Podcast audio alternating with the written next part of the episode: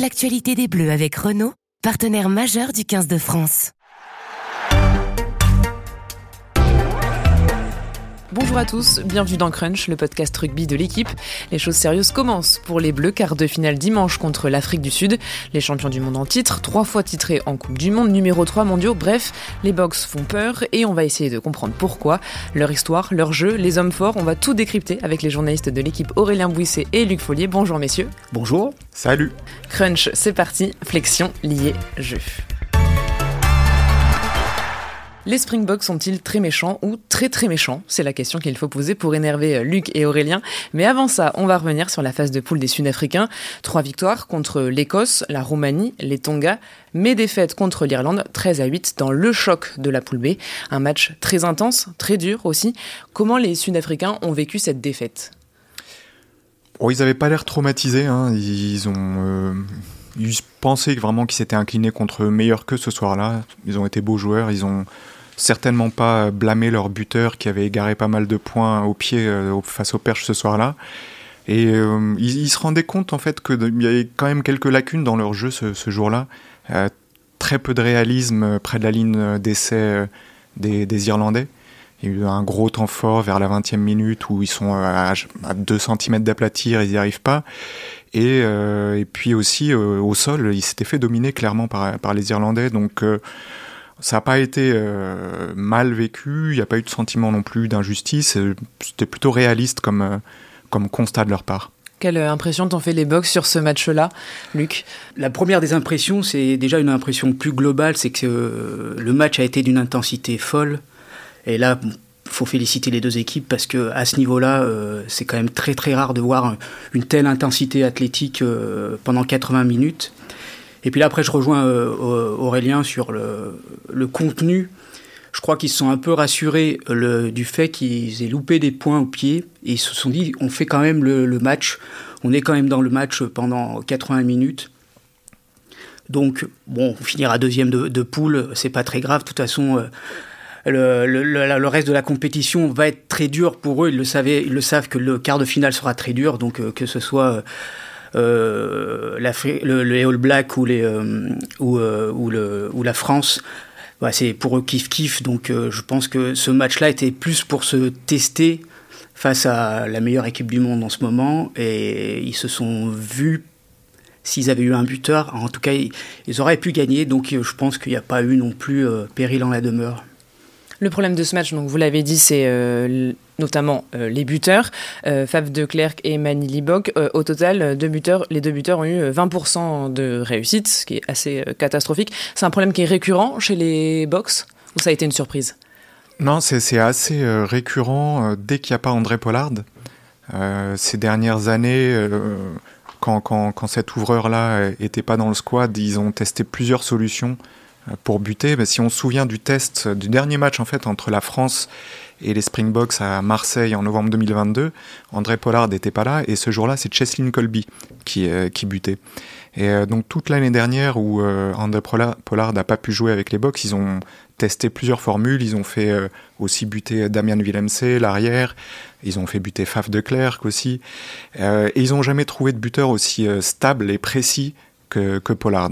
Donc euh, c'est un, problème assez ancien. Ils ont, c'est un, des manques de leurs effectifs. Ils sont assez limités en buteurs de haut niveau.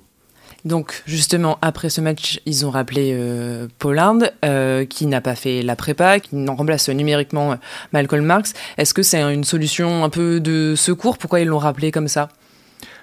Je pense qu'ils auraient aimé l'avoir dès le début. Hein. C'est euh, leur maître à jouer. Il s'appuie sur lui beaucoup euh, ces, dernières années.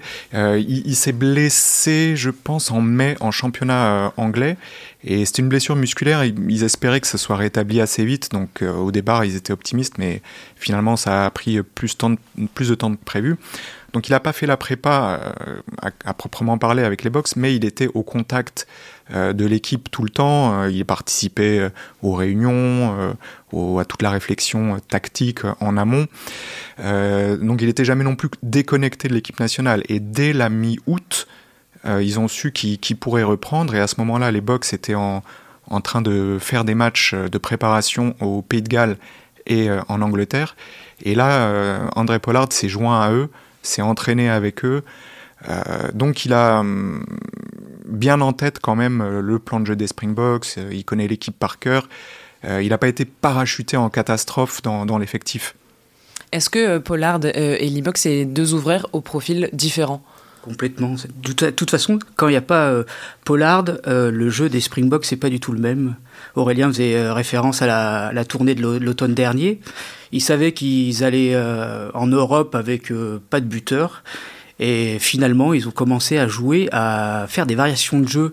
Bon, voilà, parce que on sait très bien que le jeu Springboks est essentiellement basé sur du combat d'avant, des saurages, en tout cas de athlétiquement, c'est très compliqué de, de, faire le, match contre, contre ces joueurs-là.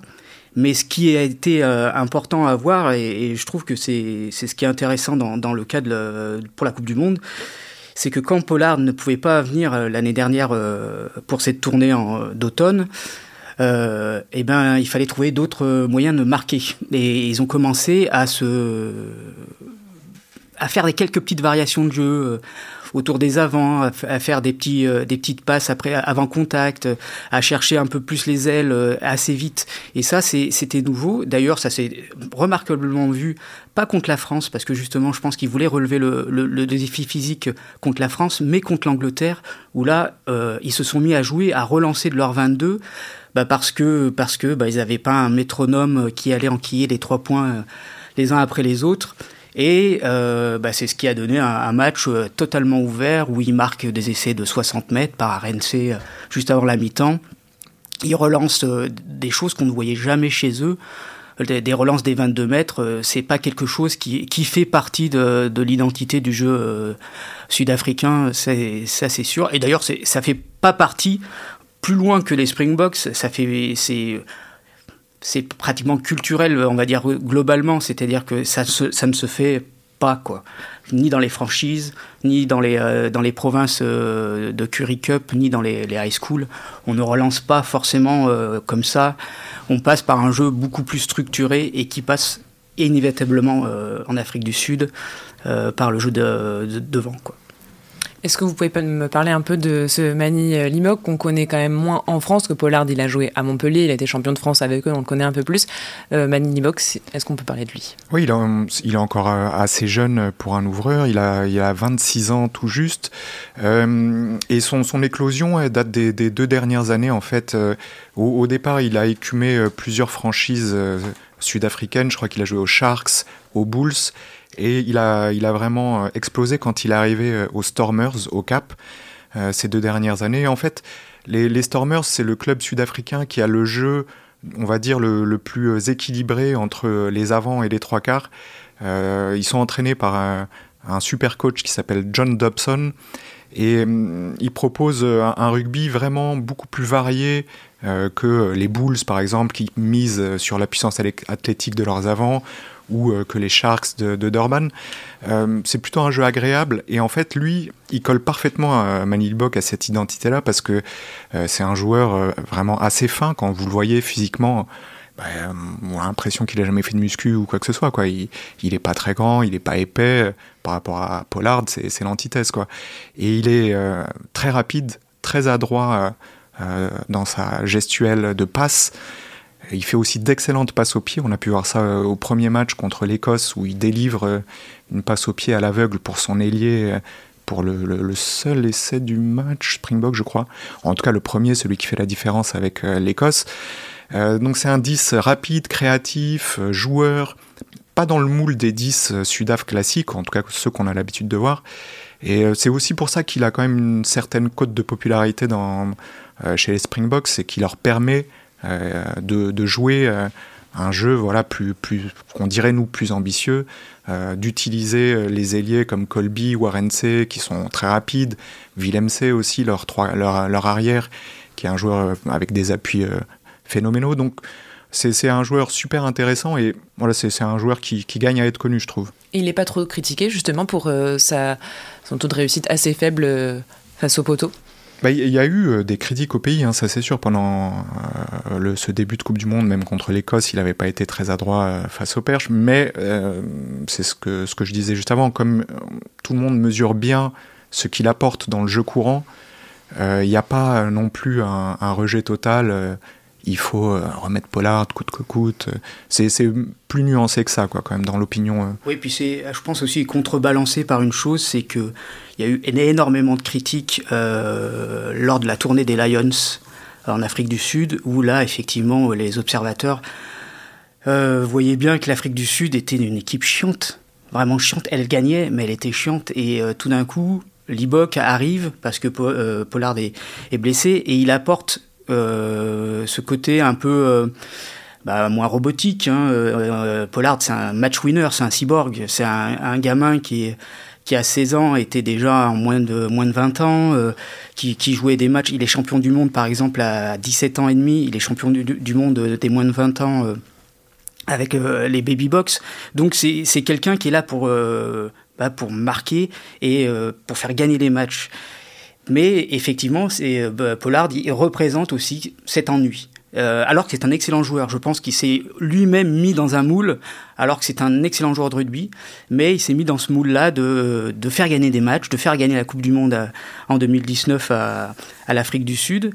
Et euh, ben, quand la tournée des, des, des, Lions britanniques a été euh, s'est faite en 2021 euh, devant aucun public, hein, mais c'était euh, les, les, principales critiques, c'était que certes, ben, voilà, cette tournée a eu lieu, ils l'ont gagné, mais euh, on, on, on, se fait littéralement chier et c'était un, vrai débat, c'était que voilà euh, pourquoi les autres équipes jouent très bien au rugby, en tout cas les meilleures comme la France ou euh, comme la Nouvelle-Zélande, et que nous euh, on reste dans quelque chose d'assez frontal, voilà, de, concassage.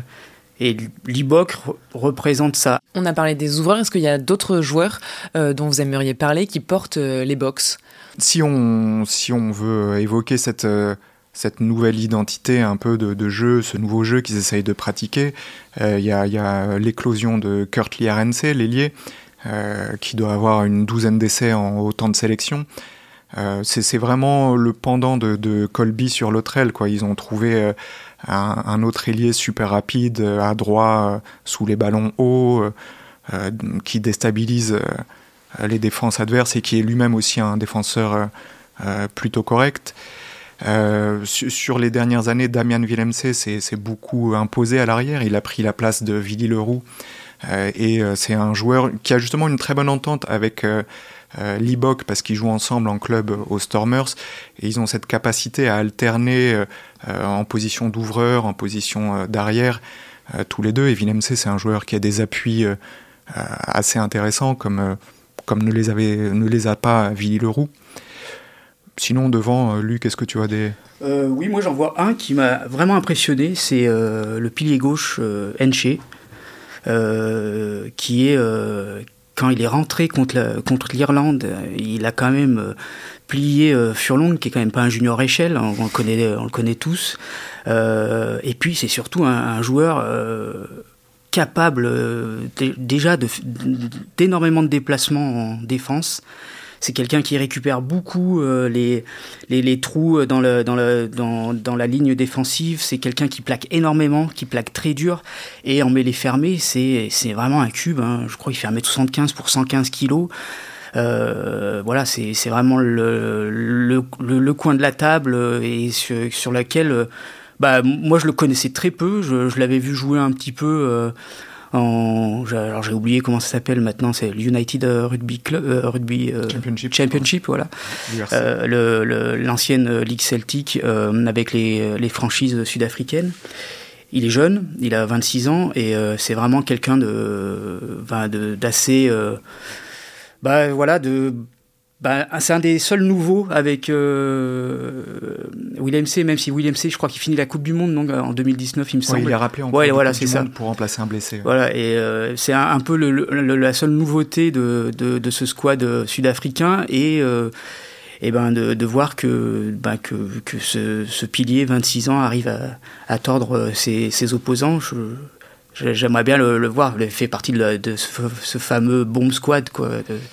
De, qui permet de, changer un peu. Euh. En, plus, il, est tombé comme une bénédiction pour les box parce que en, 2019, mm. Beast a pris sa, retraite. Beast, c'est Tendai Mtawarera, le pilier gauche, qui était vraiment une référence mondiale à ce poste-là et qui avait une aura folle dans, le squad des Springboks.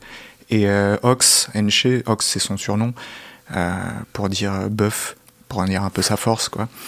Euh, il, a commencé à percer à ce moment-là. Il a même succédé à, Beast euh, sous le maillot des Sharks. Et en plus, c'est un personnage hyper jovial euh, qui se met en scène sur, sur ses réseaux sociaux en train de bouffer des cakes et des gâteaux parce que c'est pas en mangeant de la salade qu'on va gagner des mêlées, comme il le dit lui-même. Euh, conseil diététique, on adore. Ouais. donc il, il, est plutôt intéressant comme, euh, et comme joueur et comme personnage. ça pose une autre question, et je pense que bon, bah, ça fait faire un peu perspective, mais euh, les box sont, sont, redoutables en ce moment. Par contre, je pense qu'ils vont avoir un petit trou euh, d'ici quelques années, parce que derrière, c'est très, c'est très vieux maintenant. Ça commence à pas mal de, joueurs qui ont eu 30, 34 ans. bon, Colissi, je pense qu'il va pas continuer. Et euh, donc effectivement, c'est euh, c'est un peu le seul qui, avec Moody peut-être, qui, euh, qui sont 23-24 ans, mais... Moody, Moody il, a, il a 20 ans, c'est aussi une des révélations du, du rugby sudaf ces, ces dernières années. Je pense pas qu'il soit sur la feuille dimanche. Mm. c'est un trois quarts centre des Bulls qui peut aussi jouer à l'aile. Et lui, alors lui, il a une classe folle.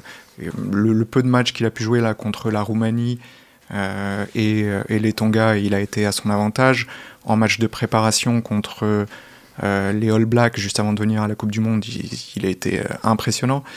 Euh, RNC, bon, il a 26-27 ans. Willem est encore assez jeune, en fait, il a 25 ans. Mais c'est vrai que c'est une équipe de des box vieillissante. Je pense que ça doit être une des plus âgées mm. du circuit euh, sur, sur la Coupe du Monde. Il y a encore des, des, des dinosaures, quoi. Duane Vermeulen, il, a, il a 38 ans. Deon Foury, 37.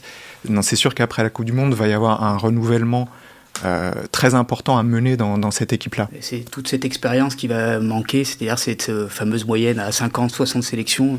Je pense qu'ils vont être plutôt autour des 15-20 euh, en 2025-2026, et c'est là qu'on va voir effectivement si les Springboks ont effectivement ce, réservoir de joueurs qui, fait que c'est quand même le pays qui a le plus de licenciés, je crois, au monde.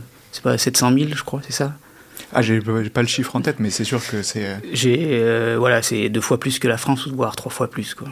Sur le banc de cette euh, sélection, c'est Jacques Nienaber et pas Erasmus, comme on pourrait le croire. Il est en, poste depuis 2020 et il a un parcours assez étonnant parce qu'à la base, il était donc kiné. Oui, oui, c'est une histoire assez folle du, du rugby sud-africain. la, trajectoire et la, la, carrière de Jacques on l'appelle Jacques là-bas. Très bien, appelons, le Jacques. C'est comme Erasmus, c'est Rassi, c'est pas. Bref, euh, sa carrière, elle est intimement liée à, celle d'Erasmus parce que déjà, ils se sont connus à l'armée quand ils avaient 20 piges, euh, au début des années 90. Et après, euh, Erasmus, lui, a fait sa carrière de joueur, il est devenu Springboks, etc. tandis que, que Nina Burr, qui a jamais été un, un joueur de niveau convaincant à, basculer dans le corps médical. Donc il a été kiné de, plusieurs petites équipes d'abord, ensuite il est devenu prépa physique, et quand Erasmus a fini sa carrière de, joueur euh, et qu'il a basculé entraîneur, il l'a rapatrié avec lui, ils ont commencé à bosser ensemble, mais le duo était euh, Erasmus boss et Nina Burr prépa physique. Et petit à petit, Erasmus a commencé à donner plus de responsabilités euh, proprement rugbystique à Ninaber. Il en a d'abord fait un, entraîneur de la défense. Et euh, c'est sur ce, duo-là qu'ils ont euh, ensuite continué toute leur carrière. Donc aux Cheetahs, à Bloemfontein, ils ont été ensuite aux Stormers, au Cap. Ils ont plus récemment été au Munster, en Irlande, toujours ensemble. Et quand Erasmus a été nommé sélectionneur en 2018, bien sûr, il a pris Ninaber dans, dans ses valises comme entraîneur de la défense des box. Là, euh, jusqu'à la Coupe du Monde, c'était euh, c'était très marrant parce que euh, Erasmus profitait de, la double casquette de Nina Burr, kiné et entraîneur de la défense, pour, sur les arrêts de jeu, envoyer Nina Burr sur la pelouse. Alors tu voyais Nina Burr en train de bander le genou d'un blessé, et il levait la tête vers un autre joueur pour lui passer des, consignes tactiques en même temps. C'était très rodé et puis très efficace. Et en fait, en, dès la Coupe du Monde 2019, pendant la compétition, Erasmus a dit qu'il ne se voyait pas continuer et a mis en avant la, candidature de, son vieil ami de 30 ans pour lui succéder. C'est comme ça que, que est devenu coach principal en 2020. Et comment fonctionne leur tandem aujourd'hui? Alors, euh, c'est clairement encore Erasmus le boss. Euh, donc maintenant, il, est directeur de rugby. Et en fait, bon, quand en 2019, à la Coupe du Monde, dans, ses conférences de presse, Erasmus dit euh, Non, non, mais moi, je, ne veux plus être sélectionneur. Je, je comprenais pas pourquoi, parce qu'il était jeune encore. ils ont 50 piges tous les deux. Hein. et ce qui s'est passé, ce qu'on a appris après la Coupe du Monde, c'est qu'en fait, Erasmus avait eu une maladie auto-immune euh, assez grave avant la Coupe du Monde 2019, euh, quelque chose qui a nécessité un, traitement assez lourd et qui aurait pu vraiment euh, bah, causer sa mort. Et je pense que ça, ça, a poussé Erasmus à prendre un pas de recul, ce qui fait que il était bien content de, pouvoir continuer le duo, mais dans des rôles un peu différents, ou en tout cas lui-même était moins mis en avant. Euh, il a moins de séances à mener sur la pelouse. Il peut, si un jour, euh, à cause des séquelles de sa maladie, il est fatigué, il sait que tout le boulot sera bien fait par, euh, par Nina sur le terrain. Donc, donc leur, duo, il s'est construit comme ça et il est toujours indissociable. Quoi. Indissociable jusqu'à la fin de la Coupe du Monde où on pense que pour la première fois, il sera terminé parce que Nina doit rejoindre le Leinster en Irlande et puis être un, adjoint de Léo Cullen là-bas. Euh, ce qui a changé entre euh, Erasmus et Ninaber, ou Jacques du coup, euh, c'est le jeu des Springboks qui a un peu évolué quand même ces dernières années. Il y a des, des stats qui le montrent. En 2019, il faisait 89 passes par match. Aujourd'hui, c'est 126. Pourquoi ce changement Ça a été motivé par quoi? C'était plutôt... la situation qui a fait qu'ils ont dû s'adapter. il manquait leur leur fameux numéro 10 euh, Pollard. Euh, je pense que aussi les, critiques ont été euh, très fortes à un moment sur le jeu et la pauvreté du jeu. Et je pense aussi à une chose qui qui est entrée en jeu, c'est que Erasmus est arrivé très tard sur, le, sur, le, précédent mandat. Et Erasmus s'est dit, bah, si je veux, je veux, gagner la Coupe du Monde, j'ai 18 mois et j'ai pas le temps de structurer un jeu. Euh, il, est arrivé à gagner la Coupe du Monde. Et euh, ce qui fait que bah, maintenant il a un peu plus le temps, ou en tout cas euh, il y a tout un mandat plein pour essayer de faire évoluer ce jeu-là. Donc c'est ça aussi qui est, qui est intéressant, c'est que les joueurs voilà, il y a quand même des impondérables. C'est on passe pas prise du prise du centre du terrain, euh, cellule de, de joueurs euh, d'avant euh, qui proposent à Fave de Clerc bah, une, séance bah, de, concassage pour essayer de, fatiguer le, le, rideau adverse.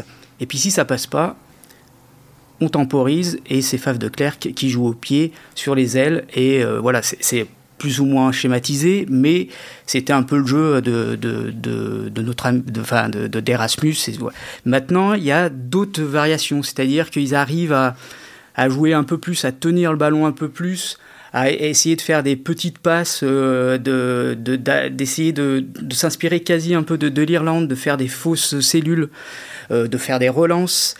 Alors après, c'est voilà, c'est encore très précautionneux tout ça. C'est c'est ça va pas être du, du, du 7, ça va pas être du 7, mais ça commence à à, bah, à évoluer.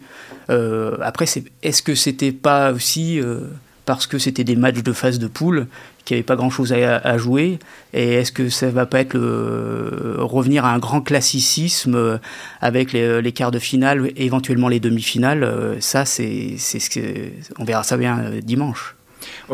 En tout cas, ces dernières semaines, le staff répète que s'il a fait évoluer son jeu, c'est qu'il est arrivé au constat que le jeu de 2019 en 2023, ça pourrait plus permettre de gagner une Coupe du Monde. Euh, comme tu disais, en 2019, c'est l'urgence. Ils, sortent d'années catastrophiques avec euh, des matchs honteux, des défaites en Italie, le, genre de choses qui arrivent jamais au box. Ils étaient un peu traumatisés. C'était comme la France des, années de 2015-2018.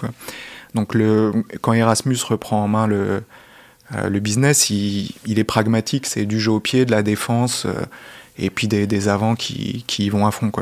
La recette avait ses limites, et c'est, ils disent que c'est sur les ouais, 18 derniers mois qu'ils ont ressenti la, nécessité euh, d'être un peu plus ambitieux offensivement euh, s'ils veulent gagner un deuxième titre de suite. Justement, on va parler du, quart de finale euh, de dimanche face à l'équipe de France. L'Afrique du Sud et les Bleus, enfin deux équipes qui s'affrontent peu en Coupe du Monde, mais qui se sont affrontées il n'y a pas très longtemps. Vous en avez parlé pendant la, la tournée de novembre. Ça avait été un match très intense et l'Afrique du Sud avait fini par s'incliner. Quels souvenirs ils en gardent? Est-ce qu'ils ont envie de se venger?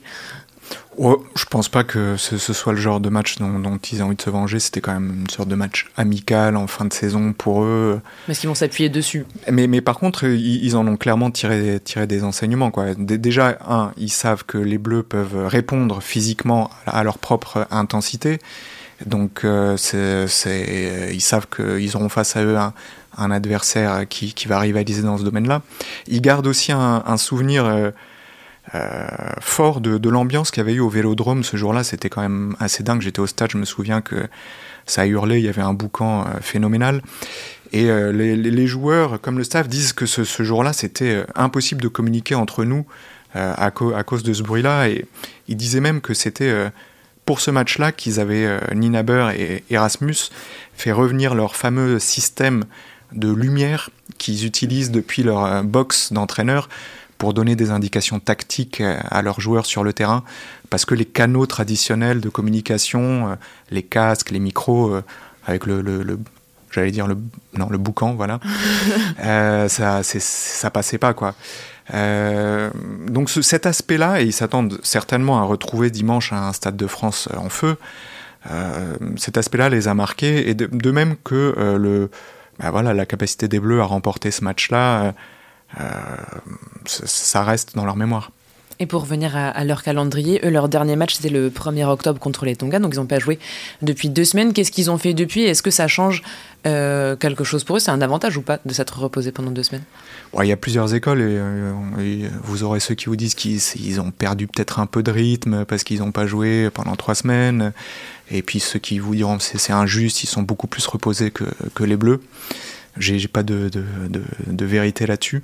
Ce qui est sûr, c'est qu'ils étaient dans leur, euh, leur camp d'entraînement à la Seine-sur-Mer, donc à côté de, de Toulon. J'étais pas loin d'eux et la vie est douce là-bas. Oui, tu as bronzé. Merci.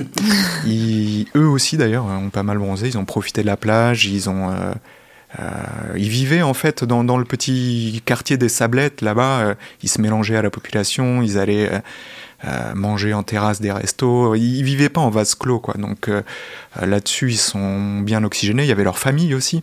C'est quand même depuis le début de la Coupe du Monde, les box ont accepté que la famille des joueurs ou du staff soit, euh, s'ils en avaient envie, avec eux pendant, pendant la compète. Donc on les voyait balader la marmaille, baigner les enfants. voilà, ils, vivaient, ils s'entraînaient aussi quand même. Hein. donc c'est pas la colonie de vacances. voilà, ils ont ils ont bossé. Ça pouvait donner l'impression qu'ils étaient là en touriste, mais euh, je pense qu'ils étaient sérieux euh, jusqu'au bout. Euh, et ils sont, sont, revenus à Paris en début de semaine, lundi. Moi, je pense que ça a été. leur match contre les Tonga, ça avait beau être les Tonga, a été très physique. Ils ont été quand même marqués. Il y avait pas mal de petits bobos. Ils ont perdu un joueur d'ailleurs lors de ce match-là, Macazole Mapimpi, leur ailier, qui a été Antoine Dupontisé par par, un, par le neuf, hein, je crois, des, des Tonga. Il s'est fait euh, pommette fracturée. Là, ils n'ont pas eu le délai euh, qu'a eu la France pour établir le héros national. Donc, euh, ils, ont, ils ont perdu un combattant ce jour-là. Ça restait une bonne répétition, hein, au moins dans l'intensité physique par rapport à ce qui, ce qui peut les attendre contre les Bleus dimanche. Et il y a quand même euh, une ombre euh, au tableau euh, dans tout ça, c'est l'Agence mondiale antidopage pour revenir à l'actualité. Alors ce qui se passe, l'Afrique du Sud n'est pas encore alignée sur le nouveau code mondial antidopage. donc l'Afrique du Sud doit régulariser sa situation avant la mi-octobre, donc samedi. Sinon, des sanctions pourraient, être, pourraient, pourraient les impacter, et notamment comme par exemple, ils pourraient ne pas pouvoir hisser leur drapeau. Est-ce que c'est réel? Est-ce que ça inquiète les box? Alors oui, oui, c'est réel parce que... il y a l'AMA, donc l'agence l'agence mondiale antidopage, qui tape sur les doigts des, autorités sudaf depuis plusieurs mois maintenant.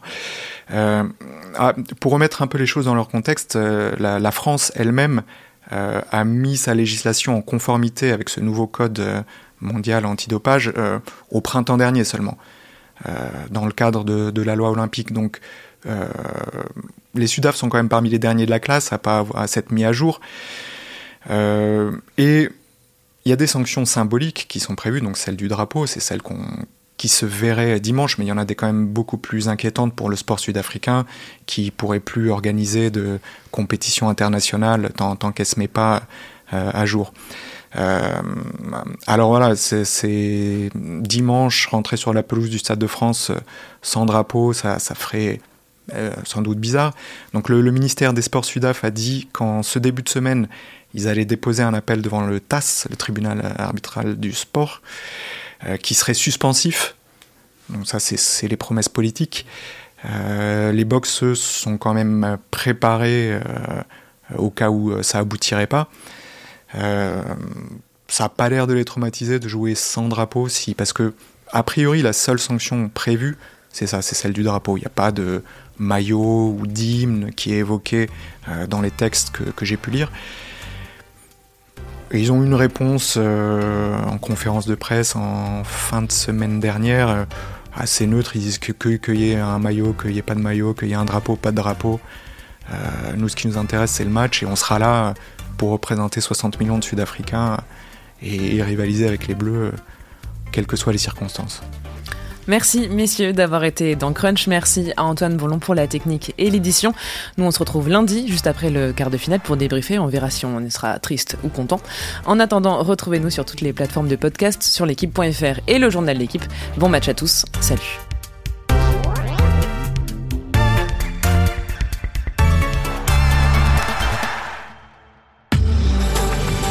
Retrouvez-nous très prochainement pour un nouveau podcast de l'actualité des Bleus avec Renault, partenaire majeur du 15 de France.